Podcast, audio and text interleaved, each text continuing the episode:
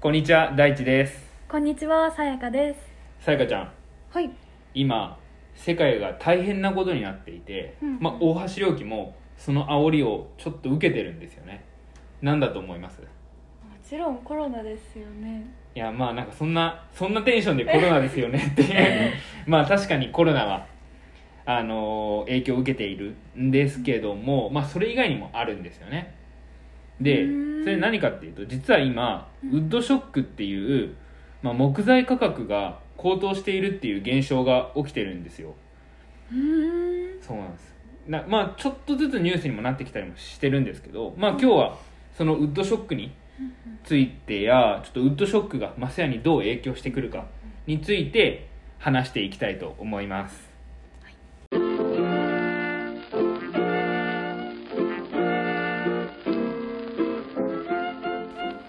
マスヤが1号マス飲み干すまで語ります。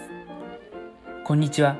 岐阜県大垣市でマスを専門に作る大橋良樹が手掛けるアンテナショップマス工房マスヤが商品やお店の裏側職人や大橋良樹に関わってくださっているさまざまな方の声をお届けするポッドキャストです。どうも。このポッドキャストのパーソナリティの大地です。パーソナリティのさやかです。はい。さやかちゃん、い。ウッドショックって聞いたことありました？聞いたことなかったです。ないですか？まだまだですね。まあまあなかなかないと思います。でまあ今実はそういう木材業界が大変なんですよね。で特に外国産材の木材が、まあ、めちゃくちゃ高騰してるんですよ、へはい、なぜだと思います？え？なんなんででしょうか？全然わかんないです。まだまだですね はいじゃあまあ今日はそういうウッドショックについてまあ詳しいお話を、まあ、仕入れ担当の広瀬さんを交えながらはい。話していきたいと思います広瀬さんよろしくお願いいたしますはい、よろしくお願いします。お願いします。じゃあこのポッドキャストはゲストの方がマスに注がれたお酒を飲み終わる頃が、まあ、番組終了の合図となっていますで今日は、まあ、あの緊急事態宣言じゃないですけどマンボウなんで、まあ、お酒は飲まないですけど、まあ、お水で3人で飲んでいきましょはい。う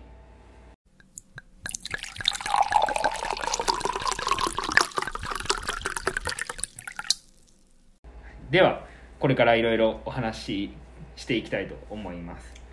ではまず広瀬さんが、はい。まあ、仕入れとかやっていらっしゃると思うんですけどこのようななんか木材が価格がこう上昇するみたいな状況を仕入れ先から聞いたのっていつ頃ですか？え、はい。えっ、と、ウッドショックのことはよくわからないんですけど、えー3ヶ月ぐらい前ですかね。ガソリン代が高くなって、海外からの材料、まあうちで言うとスプルースの仕入れ価格が上がると聞きました。うんうんうんうんうんなんで木材とかスプルスの価格が上がってるんですか？そうですよねあのいろいろ自分調べましたよねもちろんあで今コロナ禍で北米の新築の住宅需要とか増改築のこう需要っていうのが高まっているんですね。でまあそれが発端でそういうウッドショックっていう木材価格が高騰したっていう状況になったんですけどもなんでだと思います？なんで新築需要とか高まったと思います？むしろ新築ではなく中古が高まってると思ってました、うんまだまだですね。はい、あの実は、まあ、リモートワークで、まあ、自宅にこもるようになった、まあ、市民の人たちが住宅を郊外に新しく購入したり、まあ、リフォームを盛んに始めたことからっていうふうに思われています。なんでそれきっかけでまず北米の新築の住宅需要とかが高まりました。でさらにまあ中国の経済っていうのも今もう回復していて木材の需要の増加であったり中国は高値で木材を買っていることもあるそうなんですね。でやっぱり日本はまだ経済回復してなくてやっぱり中国のような高値で買えるほどの経済力もなくうん。買い負けているっていうような感じなんですよ。そうなんですね。そうなんです。でただまあ日本いっぱい木あるじゃんみたいなはい。思うと思うんですけど、実は木材の日本の需要の約6割を、まあ、外国産材特にアメリカとか欧州の材料に依存しているんですよ。なんで結構大変なんですよね、はい、であと今世界的にコンテナが不足していて新型コロナウイルスによって、まあ、ロックダウンされて、まあ、海運業にこう携わる港の労働者が減少したっていうことがきっかけで、まあ、コンテナが世界中の港にこう滞留することになって世界的なコンテナ不足っていうふうになっていたんですね。でまあそこでアメリカと中国は世界中のこう港でコンテナの確保をこう頑張ってやっていった結果、まあ、その両国にコンテナが集中して逆に日本に木材がなんかこう輸送されるような手段がないっていう状態らしくて結構そのコンテナ不足っていうのは他のいろんな産業にも影響していたり自分も知り合いからそういう大変なことを聞きましたね、そうなんですうんねでもうちのマスって国産ヒノキでできてるんですよね。なんか関係あるんですか？まだまだですね。これ使えるかな。いやまあもちろん国産ヒノキで作ってるんですけど実は節分とかで使うマスっていうのは外国産材であるスプルース材っていうのを使っていて、まあこれはヤニっていう木の樹脂成分が出ないでまあこうベタつかないうん。長期保管に適しているっていうような感じなんですよね。はい。なんでねね広瀬さん仕入れとかどうなんですか？そうなんですよね。だからね節分に向けて仕入れをしないといけないんですけど、えっと、外材のスプルースはまあ仕入れ価格が倍以上になっちゃってるんですね。うん。そのヒノキとスプルスってはいヤニが出ない出にくいという点以外でなんか違いとかあるんうーんですか？そうですね。あのスプルースはだからヤニが出ないので割と扱いやすくて結構早い段階で作ってもまあ綺麗な状態がずっと保てるんですけど、はい。まあ、ヒノキに関してはヤニが出ちゃうので、うん。あの作る時にあのすごいあの気候だったりとかあー。なんかそういったところをちょっと意識しながら作らないと、うん。まあ、ヤニが出ちゃうと。あーそうですよね。繊細なんですね。そうですね。え 今梅雨時期だから余計にそこら辺気をつけないといけないですよね。んそうですね。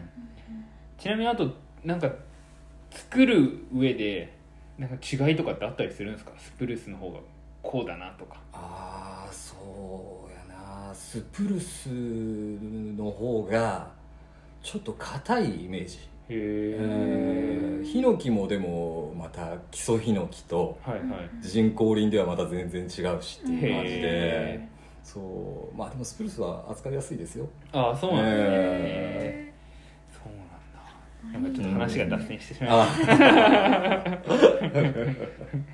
まあ、そのスプルスが高くなってることで多少影響はあると思うんですけど今後ってどうなっていくんですかね。たそうですね。なんかいろいろ調べてるんですけどまあなかなか先が見えないっていう話が結構あってまあどうなっていくかっていうのは正直誰もわからない感じですね。でちなみにウッドショックって今が第3次ウッドショックで3時そうなんです。過去に2回起きててへえ。1回目が1990年代以降に、まあ、アメリカで絶滅危惧種のフクロウの保護のために森林伐採の規制が進んで木材の供給が不足したっていうことがあったの。が1回目。で第2次が2008年のリーマンショックが起きる直前で、まあ、好景気で住宅の建設ラッシュうん。が進んで木材の価格が上昇したっていうのがあるらしいですね。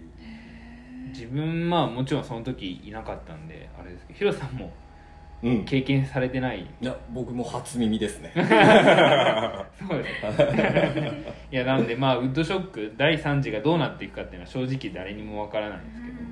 なんか今後しヒノキとかはどうなるんですかうね？ーんそうですね。今のところまだヒノキの価格は上がってないみたいですね。うん、えそうですよね。まあただ外国産材が入ってこないから今後国産木材使おうっていう動きにはなるかなと思っています。でまあ、ね、今日本の森ってまあ日本の国産木材使われてないからこう山がこう放置されているような、まあ、林業従事者も減っていって山が放置されているっていう状態も続いていたりする中で、まあ、需要が高まってくるっていうことはこう放置された山をしっかりこう健全な森にやっぱ適度にこう切っていって日光を与えたりうん。することで切って育っていくので、うん。まあ、健全な森になるかもしれないですしやっぱこう林業が盛り上がっていくっていうなんか一つのきっかけにもなるかもしれないとは思うんですけども、はい。まあ、ただし木材って他の製品とちょっと違う点があって、まあ、今需要が高まってきているからうん。いっぱい切り出してあの木材出荷しちゃおうっていうのはすごくリスクなんですよね。他の製品だったら需要がある時にいっぱい作るのはいいんですけども、はい。ななんでですか？えっとそれはねこの今切っている木とか存在している木っていうのは、うんうん。まあ、自分たちの一つとか二つ前の世代の人が植えてうんうん。一生懸命今日まで育てた木なんですよ。へなんで、まあ、40おじいちゃんおばあちゃんが植えたのを孫が切るみたいな。にそんなサイクルなんですよ。だからやっぱりそれを今需要があるから切っちゃおうっていうふうにすると、まあ、このあと切れる木がなくなっていって、まあ、木植えてもやっぱり育っていくのには10年20年とか30年とか長いものでは50年くらいかけて育ってたりもするんでだからまあ需要があるうちに全部切っちゃえっていうのはまた難しいっていううんこともあるんですけどもねもどかしいですね。もどかしいですよ。ちなみにうちが使ってるヒノキってなんかどんなもんなんですかね？基礎ヒノキっていうものがはいはい。江戸時代からっていう話は聞いたことありますよ、へー。え江戸時代。本当かどうかは分からない、けど大体が40年とかうん。50年くらいの木材を使ったりもするって聞くんで、40年前とかですよだから広瀬さんが今年40です。あ40おー。だから広瀬さんが生まれた時のう植えた木を今切ってそれ作ってるみたいな。すごい感慨深いですけどね。いやだからまあねその今木があるからいっぱい切ってしまおうっていうわけにもいかないっていう。まあそこは難しさは本当にあるんですけど。まあただね国産材今は国産木材を使おうっていう動きがあったりしていくので、うんうん。まあ、そういう供給見直しのチャンスになってくるとは思ってます、うんでまあヒノキは今のところ上がってないけど今後仕入れっていうのはなんか比嘉さん的にどうしていきたいうとかあったんりするそうですね。あの、まあ、外材の入手はまず困難になるかはいはい。でしょうね、うん。でそうなってくると、まあ、新材料、えー例えば杉とかうん。そういったなんか新材料でマスを作ってみようっていうことも考えたりしてます。おお面白いですね。杉。次杉で飲んでみたいですね。すっきりしうそう。ん。いやまあお酒の樽も杉で作ったり杉樽ってあったりするんで相性はいいかもしれないですね。ちなみにあるんですか？作ったこと杉とかで。あありますよ。あそうありますあります。どうですか？ヒノキと比べて。うん僕はヒノキの方がやっぱ好きですけどね。香り的な。香りもそうですし見た目もはい。ヒノキの方が美しいですけどうん。なんか節分でね豆を入れたマスが黒いっていうのもちょっと見てみたい。あああかね。っこいい。黒いマスに白い文字ー杉 の方がちょっと黒いんですね。そうですね。ちょっと黒っぽいですね。へー。あそうなんですいや、ね、ちょっともしかしたらマスの新たなうんうん。可能性がウッドショックによって広がるかもしれない。ですねかもしれないですねいやなんかいろいろお話聞けてよかったですしまあねちょっとウッドショックどうなっていくかわからないですけどまあ私たちは私たちができることで頑張っていきたいなと思いますね。はい。はい。じゃあいろいろお話いただいたので最後マスで飲みほあー噛んじゃった。飲み干しちゃってくださいくー。うまいね。ね。いいっすね。皆さん素敵なリアクションありがとうございます。まあいろいろ変化がありますけどまあさまざまな社会情勢見つつ頑張っていきたいなと思います、はい、では、はい、また次回も語っていきます。バイバイ。バイバイ